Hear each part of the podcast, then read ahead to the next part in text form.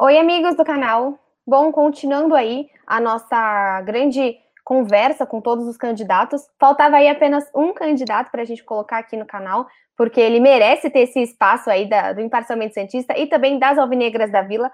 Falando em Alvinegras da Vila, a Anitta acabou de chegar aqui também para me acompanhar nessa nossa entrevista. Muito obrigada, Ani, por estar aqui também. A Ani que fez parte de todas as nossas entrevistas com todos os candidatos. Boa, boa tarde, bom dia, boa noite, né, para quem estiver assistindo. Daniel, obrigada também em meu nome por aceitar conversar com a gente. Muito importante ter a oportunidade de ouvir mais um candidato à presidência do Santos. Bem-vindo. Obrigado, eu que agradeço o convite. Fico à disposição aí para esclarecer todas as dúvidas aí do, dos internautas, de todos aqui. Estou à disposição. Muito obrigado, viu? Bom, nós que agradecemos, acho muito importante o, as pessoas do meu canal também ter essa outra visão, né? Ontem a gente estava junto num debate bem intenso e quente, né? Primeiro debate aí de todos os candidatos. E eu queria saber de você, olhando ontem os, de, os debates, as ideias, o que, que você se sente mais forte, mais preparado? Você olhou o Milton falando, o Ricardo, olhou o Marino, mas uma ideia sua que você fala, putz, eu acho que a minha ideia faz mais sentido para o Santos Futebol Clube. Olha, Isabel, ontem eu realmente eu reforcei ainda, reforcei ainda mais que eu me vejo como candidato mais preparado. É, aliás, como eu venho dizendo, se eu não fosse, eu tenho tanto apreço, tanto, tanto amor, carinho pelo nosso Santos Futebol Clube. Se eu não fosse, eu não teria me candidatado. candidatado. Realmente eu vejo uma fragilidade muito grande aí nos demais candidatos, embora eu respeite todos, a ideia de todos. Mas ontem me pareceu que tornou-se ainda mais evidente é, que a qualificação deles, principalmente com relação aí à, minha pessoa que conheço muito bem aqui o histórico do Conselho Deliberativo, principalmente, que todos os outros candidatos deixam muito a desejar. Dois estiveram ausentes, né? Um parece com suspeita de Covid, é, torçamos para que não tenha se confirmado, mas não destoa muito do histórico dos demais candidatos. E o outro, como eu coloquei ontem no debate, estranhamente ele não compareceu. É, domingo passado, se eu não me engano, teve a votação do impeachment, aqui a Assembleia do Impeachment. É, a Vila Belmiro estava apinhada, lotada de pessoas, pelo menos mil pessoas votaram e o entorno tinha o dobro disso. E esse candidato veio votar porque daí é para tirar fotografia, para fins de rede social, né? Agora, para enfrentar o debate lá às 20 horas, em Osasco, debaixo de chuva, um caminho distante, enfrentar os outros adversários, né? Os demais candidatos, para debater as ideias frente a frente, ele se disse grupo de risco. Então é lamentável e por isso que eu, eu, eu digo, a minha convicção é cada vez maior de que a nossa chapa, não só eu, como meu vice-presidente, uma pessoa muito experiência, muito experiente, também com longa história no clube, ele é sócio desde 60, eu desde 72. Eu tenho a firme convicção que a nossa chapa é a mais preparada para conduzir o clube aí no próximo triênio, principalmente nesse cenário de, de algazarra financeira que nós estamos vivendo. Daniel, um tema que a gente fala muito, que para a gente é muito importante, é a questão do futebol feminino. Então, eu queria saber quais que são as suas propostas em relação ao futebol feminino e queria também que você fizesse um balanço sobre esse ano que foi um ano bastante decepcionante para a torcida Santista em relação à modalidade, que sempre foi um, uma base super forte no Santos, sempre foi um time de muita vanguarda e esse ano deixou bastante a desejar. O que, que você planeja para que o Santos volte a estar no topo do futebol feminino? É, ontem eu até respondi essa questão para a própria Isabel, né? É, o futebol feminino realmente, isso eu não estou falando, não falei, não não apenas no debate, como não falarei, falarei isso para você, mas isso está escrito no nosso plano de gestão, que já foi postado nas redes sociais há algum tempo. Então, quer dizer, é um compromisso assumido, está escrito. É, ninguém está aqui eu não estou respondendo a tua questão de maneira eleitoreira, vamos assim dizer. Já é um compromisso que assumimos logo no, no lançamento do nosso plano de gestão. E aí é mais um diferencial que nós temos na nossa chapa que os outros não têm. Nós já temos muito apalavrada, é, alinhavada, praticamente, ainda não está formalizada, porque, evidentemente, nós ainda não temos a legitimidade para representar o Santos Futebol Clube. Afinal de contas, não, for, não fomos eleitos mas a nossa chapa já tem conversa muito adiantada com a Santa Casa de obter ali o campo da Abrescas, aí para o pessoal que não é daqui de Santos, talvez não conheça muito bem, mas ele fica ao lado do centro de treinamento Rei Pelé. Seria um local perfeito onde nós já nos compromissamos a erguer ali um centro de treinamento exclusivo pra, para as sereias da vila.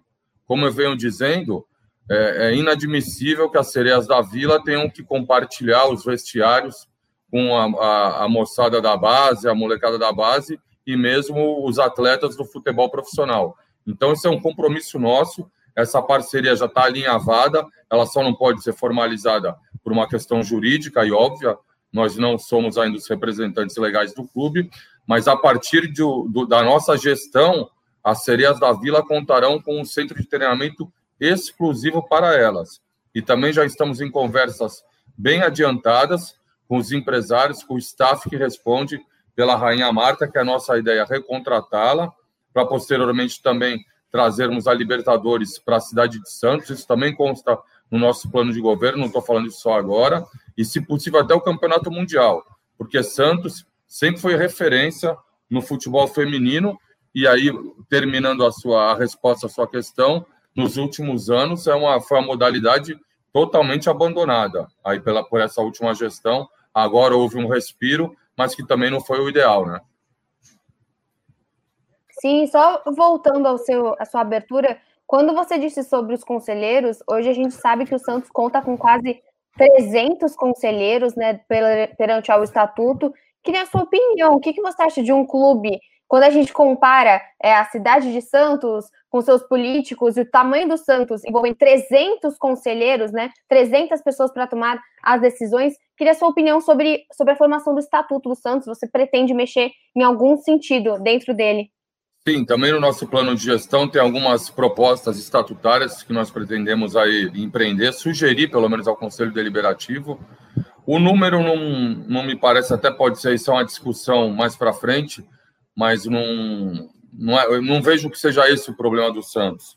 E também o estatuto ele precisa ser aprimorado. Nós no ano passado houve a contratação de dois grandes escritórios aí da capital que propuseram uma reforma estatutária muito abrangente, mas que o conselho optou apenas por acolher a questão do Profut. Mas realmente o estatuto precisa aí de, de, de avanços. Por exemplo, agora a gente está sentindo isso na pele nesse final de mandato, tem uma trava estatutária que a gente chama, que o clube ele é impedido, nos últimos 90 dias, o, o mandatário de plantão, o presidente Rolo, e o seu, e seu comitê de gestão, eles são proibidos de fazer venda de qualquer atleta. Venda, compra, é, antecipar receitas, ativos, e isso realmente ingessa o clube. Então, nós teríamos uma, uma, uma das nossas propostas é que pelo menos 30% dos ativos possam ser negociados porque a ideia inicial é justamente de que o presidente que está saindo não, não esvazie completamente o ativo do clube, mas há situações e situações. No caso, hoje, atualmente, você tem entraves burocráticos muito grandes. Você tem que passar pelo Conselho Fiscal, depois pelo Conselho Deliberativo. Enfim, tem algumas questões estatutárias que realmente precisam ser vistas e estão todas colocadas aí no nosso plano de gestão. É um assunto aí um pouco mais enfadonho, por isso, eu, eu, me parece interessante que o pessoal visite as redes sociais, a Santos FC da Virada, que poderá conferir todas as nossas propostas aí para a reforma do estatuto, embora eu fique à disposição aí para qualquer questão mais pontual com relação a esse tema. Daniel, falando sobre a formação da sua chapa e também a, sua, a lista de, de conselheiros né, que integram a sua, a sua candidatura, queria saber sobre diversidade. Qual que é a relevância da diversidade na formação da sua chapa? Você foi atrás de mulheres que sejam profissionais no campo do futebol? É, por exemplo, a gente teve recentemente casos gravíssimos em relação a conselheiros racistas no Santos Futebol Clube. É, a gente tem uma falta de representatividade de pessoas LGBT. Então, qual que foi a, a importância da questão da diversidade na formação da sua candidatura? Olha, eu vejo essa questão muito importante eu creio que o futebol, aí de um modo geral, ele não pode fechar os olhos aí para o momento da sociedade. Então nós respeitamos aí todas as opiniões, a, as visões e infelizmente eu ainda vejo muito preconceito no futebol. Eu senti isso agora. Isso inclusive é uma das mudanças da nossa que a gente propõe no estatuto, é que de 30% da chapa das 240 das 240 candidaturas que nós apresentemos, pelo menos entre 10% e 30% fossem integradas por mulheres, o que a gente não conseguiu. É, é difícil. As mulheres ainda têm um preconceito muito grande, principalmente com relação ao Conselho Deliberativo. Eu, numa das, das primeiras colocações, ainda consegui é, convencer uma conselheira muito atuante, que é a Marília Bonavides, uma grande advogada, ela está encabeçando a nossa chapa, é uma das primeiras. Então, eu tentei, nós fizemos contatos aí com várias mulheres, mas não obtivemos êxito em ter aquele número expressivo que eu pretendia. Quem sabe aí numa próxima oportunidade, mas é uma pergunta muito oportuna, realmente. É, é necessário que o futebol se enquadre no momento que a sociedade vive, né? sem qualquer espécie de preconceito, pelo menos da minha, da minha chapa, do pessoal que a integra, isso não existe. Não sei se era exatamente essa questão que você, você formulou, mas também fico aberto aí para qualquer outro tipo de esclarecimento, né? Não, é, é, mais ou menos isso mesmo. E, Daniel, ontem você já respondeu isso, mas eu acho que você poderia responder aqui novamente, porque, igual você colocou, inúmeras fake news, inúmeras coisas colocando o fato do voto online. Eu acho que você poderia falar aqui para o meu canal novamente o seu posicionamento perante o voto online, que muito se falou tanto, tanto a sua chapa quanto a chapa de Rodrigo Marino estariam contra esse movimento santista. Então, eu acho que é importante você esclarecer aqui o que você pontuou no debate, também para todo mundo entender a situação da sua chapa com esse movimento do Santos. Uma outra pergunta muito interessante, ainda mais nesse momento, né? E a outra questão que eu volto a insistir está escrita no nosso plano de gestão, mas é importante eu reiterar aqui nós somos totalmente favoráveis ao voto online, ao voto à distância. Eu votei nesse sentido no Conselho Deliberativo. O que está acontecendo é que foram sucessivas reuniões aí recentemente no Conselho Deliberativo, onde ficava muito claro a, a total inconsistência do cadastro de sócios, do controle dessas inscrições em massa.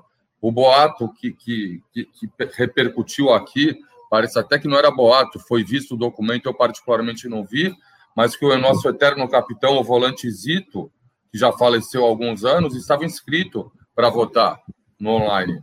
Essa que é a questão.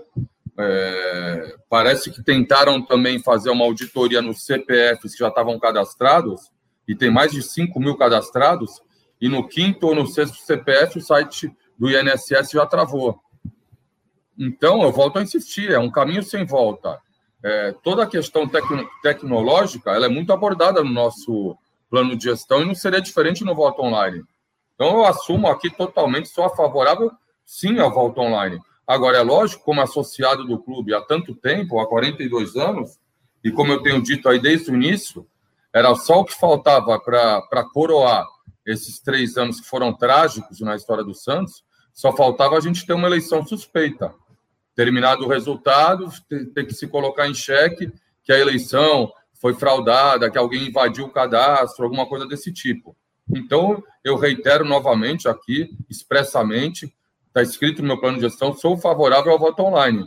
Agora, não dá para fechar os olhos ao que está acontecendo, ao que se noticia, né? Isso causa muito grande preocupação. Mas, Daniel, a gente vê que essas acusações às quais você se refere, elas são mais boatos, elas não têm nenhuma comprovação da, da mídia que cobre o Santos. A gente tem excelentes veículos de comunicação que cobrem o Santos, que são focadas nisso. E como você falou, a gente teve três anos muito ruins, e não são três, na verdade, né? São nove. E a gente vê que o Santos ele vai entrando nesse círculo vicioso de gestões temerárias e sempre as mesmas pessoas votando. O Santos é muito maior do que a cidade de Santos, então tem sócios em vários lugares do país, em lugares do mundo, e a gente não consegue ver essa renovação. Você não acha que está ficando um pouco tarde, que a gente está se apegando demais a informações que a gente não tem confirmação efetiva para ficar atrasando o progresso dentro do Santos Futebol Clube?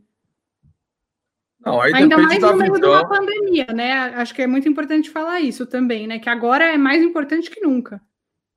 Não, sem dúvida. O meu pai, por exemplo, ele é associado do Santos Futebol Clube desde 1949.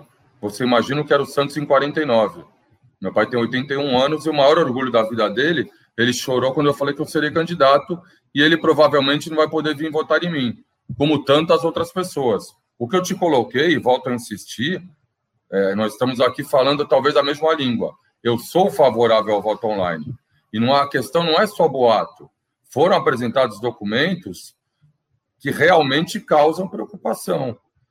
E essa questão das más gestões, é, eu, não ve, eu não vejo essa correlação que você fala da cidade de Santos, ou, eu não sei, é, tanto é que em 2009, talvez você, você é mais nova, mas eu acompanhei bem aquela eleição, eu, aliás, eu era candidato à reeleição no Conselho Deliberativo e fui derrotado. Eu era da chapa do Marcelo Teixeira nós fomos derrotados pela chapa do Luiz Álvaro de Oliveira Ribeiro. E, e era predominantemente uma chapa de fora, de paulistanos, embora o vice-presidente, o candidato a vice era aqui de Santos. Então, eu não vejo essa relação em, como posso dizer, eu vejo sim o pessoal tentando forçar uma barra, querendo dizer que os, que os candidatos de Santos são contra o voto online. Aliás, sempre existiu urnas na capital, na Federação Paulista de Futebol, é, é, já estão previstas para ter novamente. Então, assim, eu não sei se eu, se eu entendi bem, mas essa correlação entre eventual problema do voto online que favoreceria os candidatos de Santos, eu sinceramente eu acho que não procede. Não, não, não sei se foi isso. É só uma questão de ser um clube com posições muito retrógradas em relação aos métodos, em relação também às pessoas que muitas vezes dirigem o Santos. Então, é, fico me questionando se também uma, uma nova geração, pessoas como eu, ou pessoas que, enfim, se importam com o Santos, mas não podem estar fisicamente, ainda mais nesse momento da pandemia, não, não trariam talvez uma diferença relevante na hora de votar consciente, na hora de votar num candidato que foi bem analisado, bem pesquisado. Acho que faz muita falta. Sendo de Santos ou da capital, acho que ainda tem um curral eleitoral muito forte no Santos Futebol Clube e vejo, particularmente, essa é a minha opinião, é pessoal, é, o voto online como uma maneira é, urgente de mudar um pouco esse cenário, não é uma questão de cidade. Não, vê, nós temos a mesma opinião. Eu também eu sou favorável ao voto online. Quantas vezes já reafirmei aqui? Minha única preocupação é que nós tenhamos uma, uma votação online que no dia seguinte seja questionada, judicializada, mas eu não tenho dúvida aí que, que de repente, uma presença aí maciça de associados, aí mais jovens, como você falou, agora a pandemia também me parece que existe para todos, em qualquer, qualquer localidade. Eu correrei risco se vir votar aqui presencialmente na Vila Belmiro, um jovem talvez até menos riscos, né? Enfim, é, eu volto a insistir. É, eu não vejo. Nós estamos chovendo no molhado. Eu sou a favor do voto online, só tenho preocupação com a questão do cadastro, de ter algum problema, alguma questão de fraude. Me parece que a gente teria que ter uma segurança maior. Mas com relação à, à tecnologia, eu insisto novamente, isso já está no meu plano de gestão, não só na questão da eleição online, em tudo. Hoje, para você adquirir uma camisa do Santos Futebol Clube, é, uma, é um périplo e já está na hora de nós termos aí a tecnologia aliada, você comprar via aplicativo aí depois de um jogo. Eu sou totalmente favorável e também creio que a juventude tem que estar presente, novas ideias. Eu entendo essa sua preocupação de, de por vezes, ver uma situação mais retrógrada, mas a, a, única coisa que eu coloco com relação à segurança e confiabilidade, é só isso. Que também eu acho algo que, caso né, você seja eleito, é algo que você pode, com certeza, vai trabalhar nos três anos para que a gente não tenha mais esse tipo de problema do cadastro. E até falando em sócio, que é um grande problema do Santos, É, sei que você já respondeu muitas vezes sobre o sócio torcedor, mas eu quero muito saber a sua ideia sobre o sócio torcedor feminino, né? Estamos aqui em duas mulheres, a gente somos compradoras de tentamos ser compradoras de produto do Santos, tentamos ser pessoas mais presentes no estádio, sabemos a dificuldade de ser uma mulher e frequentar o estádio do Santos, principalmente o Paquimbu, que provavelmente na caso você seja eleito a gente não vai contar com ele nos primeiros anos. Então, o que você vê para angariar sócios femininos, né? O que o Santos tem a dar para mulheres que querem ser sócio, porque nesse momento a gente tem pouquíssimos, é, pouquíssimas roupas, pouquíssimos benefícios, e realmente não existe um fraudário, não existe algo tão relevante, algo tão acessível para a mulher santista, né? Estar mais presente. É, veja, eu creio que são ações de marketing, né? Ponto, ações pontuais de marketing, isso aí também passa até pela questão das cereais da vila que eu lhe falei, mas mesmo até um interesse, ainda que não fosse as cereais da vila, é, é normal, é, tem aquele grupo aí, eu até uma, fiz uma live com ela, elas nas quatro linhas, não é isso? É, mesmo que não fosse o, o, futebol feminino, as mulheres têm que se interessar também pelo futebol profissional masculino do Santos. E hoje, realmente, na questão do marketing, você não vê nada que seja atraente. Então, teria, salvo engano, você tem desconto, né? Então, houve uma promoção para associar mulheres e um valor menor. Mas eu creio que aí é puro marketing, né? Você fazer ações aí, descontos em, e, e ter mais artigos licenciados voltados às mulheres. É, a camisa do Santos, aquela a rosinha que recentemente foi lançada até em. Foi uma campanha de marketing, né? Destinada justamente ao Outubro, outubro Rosa. rosa. Outubro Rosa. É. muita coisa, a gente não vai. É difícil lembrar. Mas maravilhosa. Eu tentei comprar uma para mim, porque ela foi lançada não só a a feminina, mas também a masculina. E daí a gente já entra no marketing aí de um, de um modo geral, uma crítica já ao marketing total. Eu não consegui adquirir aquela camisa, e até hoje eu, eu, eu, o meu comitê aqui é, é, muito próximo da Vila Belmiro. Eu aqui, eu estou olhando, eu vejo a loja ali. Toda vez que eu venho aqui fazer uma live, tem outras oito e meia, a gente faz aqui por causa do backdrop. É, eu vou na loja e pergunto, já chegou a camisa de novo, se voltou a rosa, e não tem. Quer dizer, então não é só o marketing com relação é, ao feminino. Com relação a tudo, ele é muito fraco, né? Você teria que ter, no nosso programa também tem essa questão de popularizar um pouco mais os artigos. Essa camisa rosa que eu falei, se eu não me engano, ela foi lançada por 240 reais, 250 reais. Me parece um valor muito exagerado. Você poderia ter uma camisa também um pouco mais popular, né? Por um preço, um preço mais acessível. Você vai, um, um, pai que tem aí, que é dar de presente para duas filhas, cada uma são 500 reais de camisa, muito pesado, né, no orçamento. Enfim, Sim. aí eu acho que é, é, puro marketing, entendeu? Um bom marketing resolveria essa questão aí com, com tranquilidade, porque o principal o Santos tem, que é a maior marca aí do futebol brasileiro, a camisa muito forte. Então, um marketing bem, bem dirigido resolveria essa questão e tantas outras, né? E assim, você acha que é possível voltar com, a, com o relacionamento com as Santos Stores físicas? Porque inúmeras foram fechadas, né? Aqui tinha em Guarulhos, aqui tinha também no próprio, aqui em São Paulo, perto do Paquimbu, tem o Business Center. Isso, e muitas foram fechadas. Você acha que é possível voltar esse relacionamento? Que facilitava Bom, muito, né? Principalmente quem não é de Santos. É, eu, eu quero ser otimista. É, o, o pessoal de São Paulo, ou da capital ou de fora, é, às vezes tem uma outra visão. Eu não volto a insistir, não estou falando aqui porque vocês não são da cidade. Eu, eu tenho o maior orgulho de ver em São Paulo, em qualquer outro lugar, quando eu vejo uma loja do Santos vendendo produtos do, do nosso Santos Futebol Clube.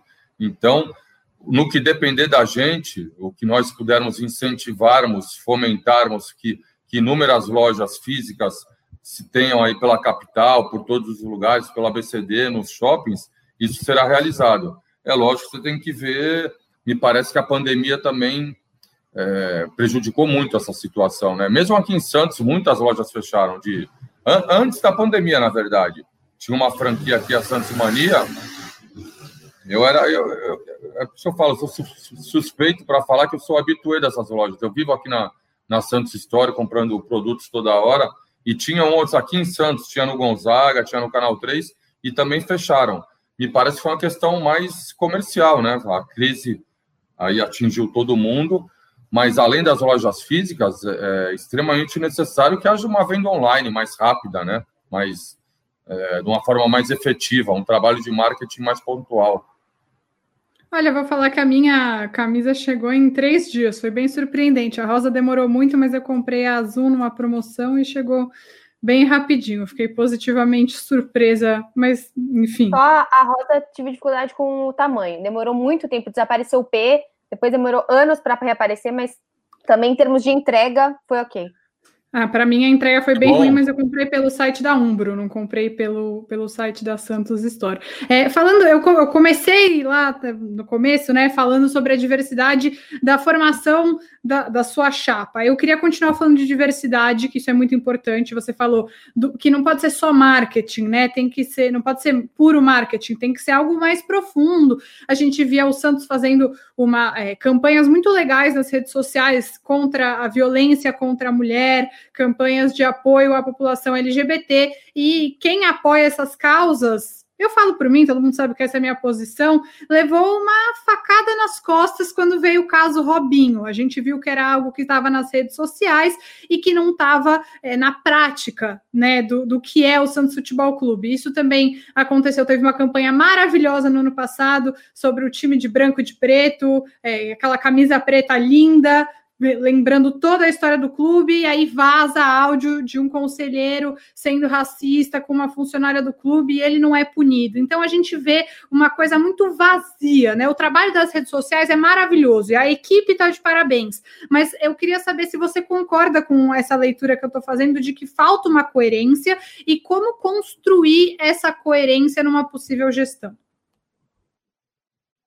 Não, veja, que falta uma coerência. Bom, vamos por partes aí. Primeiro, também outra questão que eu esqueci do, do, da questão feminina, do público feminino, é a maneira que, que é tratada nos próprios estádios. Né? Outro, em outra live eu dei um exemplo aqui, que eu fui no Pacaembu aí com a, com a minha mulher ver um jogo, agora não me recordo qual, foi Santos Atlético Mineiro, na Copa do Brasil.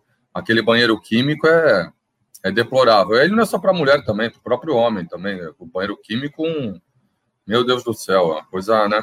Lamentável. Então, nossos estádios ainda estão defendendo, estão tão, tão precisando ainda de muitos reparos, né? É, essa questão foi bom, outra que você mencionou, acabei esquecendo. Esse conselheiro, houve sim um processo aberto na comissão de inquérito e sindicância do Santos Futebol Clube. Aliás, eu presidi essa comissão em 2015/2017 e conselheiros foram expulsos do clube. Nós demos alguns pareceres pela expulsão de alguns conselheiros por gestão temerária, mau comportamento, um fraudou as eleições. Então, esse aí do, desse conselheiro em específico, eu lembro desse áudio, foi inclusive voltado a uma colaboradora do clube, que era, era amada aqui dentro, além de tudo, uma profissional super competente, um áudio da engulhos, né? Nojento. Falava do Nojento. tomar um sorvetinho, uma coisa, não, e a maneira que se referiu, né, a, a cor da pele, o um negócio ali é caso de de cadeia, né? Deveria. Mas, é... é deveria, então, mas foi aberto, me parece até que foi aberto um procedimento criminal nesse sentido. Enfim, é, eu volto a insistir, o Santos Futebol Clube, ele tem que seguir o, o, Nem pode se dar o direito, aí eu não vejo, eu, costumo separar muito isso, entendeu? Quando você assume a presidência de um clube, você tem que ver também a questão institucional. Não é uma questão pessoal sua. Você tem que obedecer o que reza a própria Constituição do país. Elevar a dignidade da pessoa humana, abominar qualquer forma de preconceito, é, seja de sexual, racial, credo, o que for.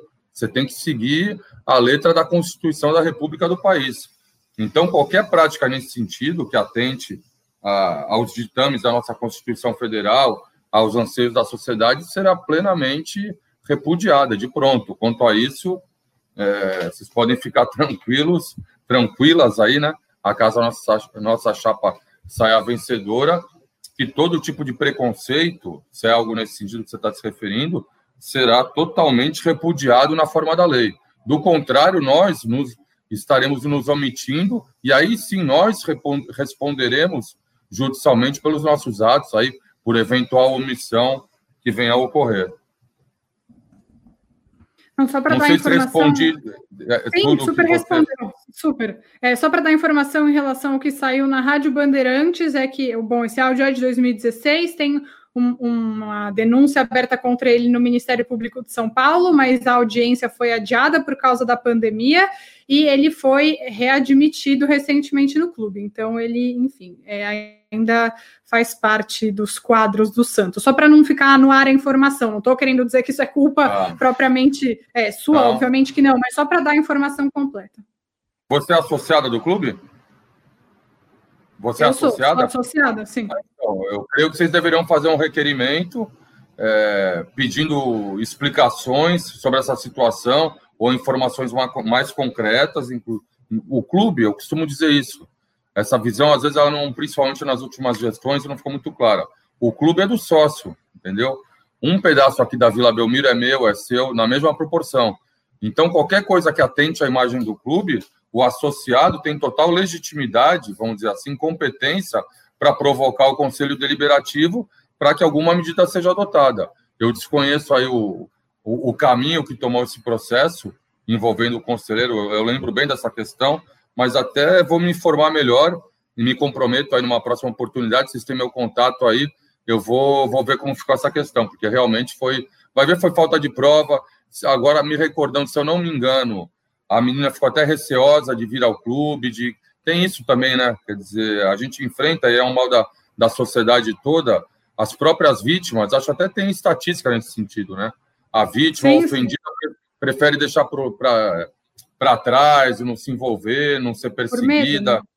É o medo, é lamentável. Me parece que foi o que aconteceu nesse caso.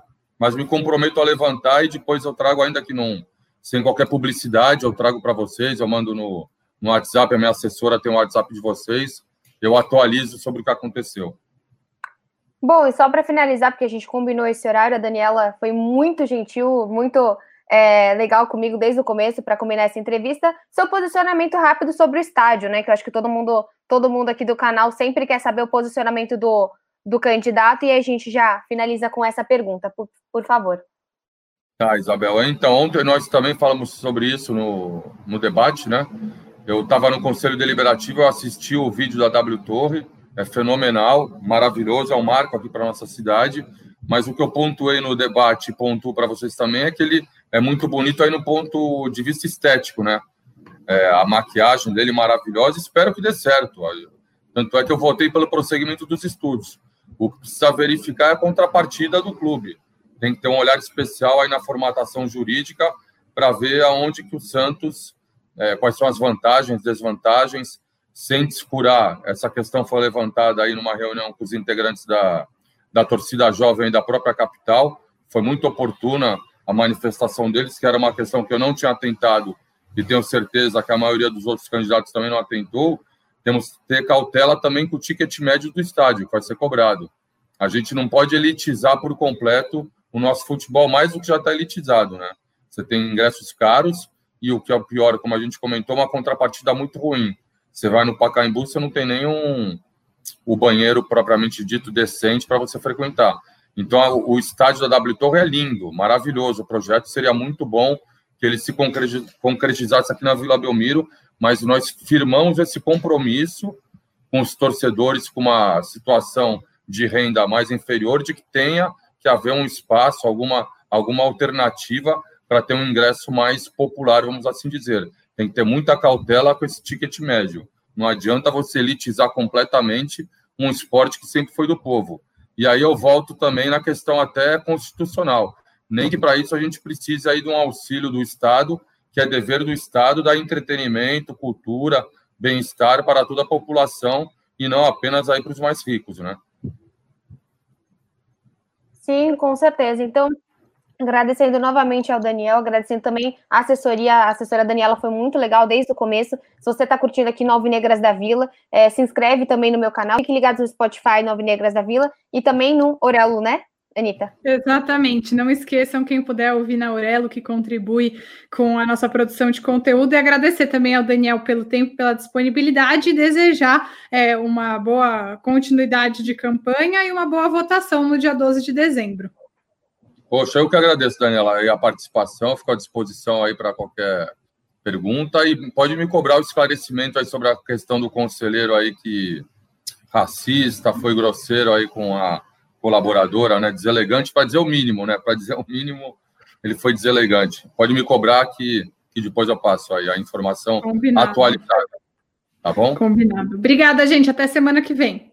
Tchau.